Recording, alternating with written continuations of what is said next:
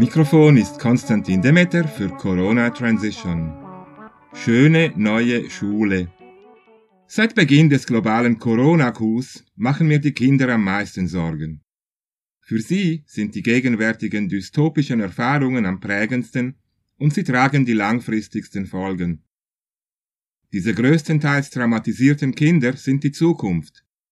Regelmäßig bin ich deshalb schockiert, wie die Kleinsten momentan misshandelt werden. So zum Beispiel beim Ansehen des kürzlich ausgestrahlten Spiegelberichts Schule im Pandemiemodus. Es wird in Kauf genommen, dass die Kinder sich anstecken. Darin wird der gegenwärtige Alltag in der Hinrich-Wolf-Grundschule in Bergen mit 260 Kindern gezeigt. In diesem Schuljahr hatten 50 davon ein positives Testergebnis. Pardon, haben sich mit dem Coronavirus angesteckt. Das Personal wird knapp an der Schule, erfahren wir im Bericht. Denn drei Lehrer fehlen, Zitat, wegen Krankheit. Außerdem ist eine Klassenlehrerin krank und darf sich laut Behörden nicht im selben Raum mit den Schülern aufhalten. Dass sich die Schule ihren Ausfall nicht leisten kann, unterrichtet sie digital alleine von einem abgelegenen Büro aus. Im Klassenzimmer hängt ein großer Bildschirm an der Wand, worauf die Lehrerin zu sehen ist. Maskiert wie auch alle täglich getesteten Schüler. Die von der Politik versprochenen Luftfilter gibt es laut dem Bericht immer noch nicht. Um das genoppte C-Monster zu vertreiben, werden deshalb im vorgegebenen Takt eines Weckers die Fenster geöffnet. Wegen der Kälte gehören Decken inzwischen zum Inventar jedes Klassenraums.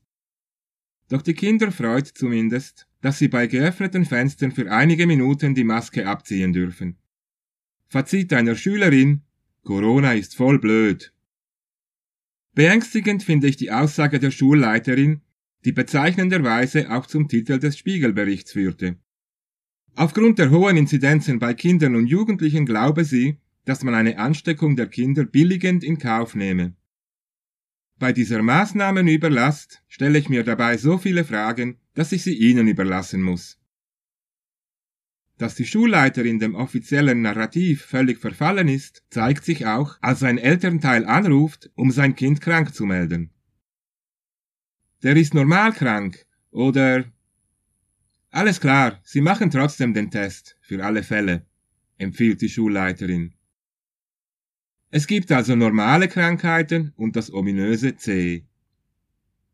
Die Schule drillt, doch die neue aseptische Schule erzeugt wahre Roboter, Anerkennend heißt es im Bericht, die Kinder hätten sich, Zitat, an den Pandemiemodus mit all seinen Regeln gewöhnt. Maske auf, Hände waschen, Abstand halten. All das absolvieren die Kinder routiniert. Zitat Ende.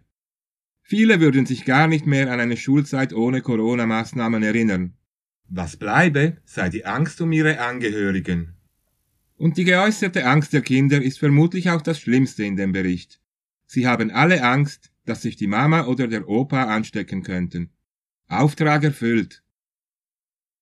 Wenn dann Eltern ihre Kinder von diesem Hygienewahnsinn fernhalten wollen und eine eigene Schule organisieren, kann es schon mal vorkommen, dass ein Spezialkommando der Polizei die illegale Schule stürmt, wie kürzlich in Erlangen.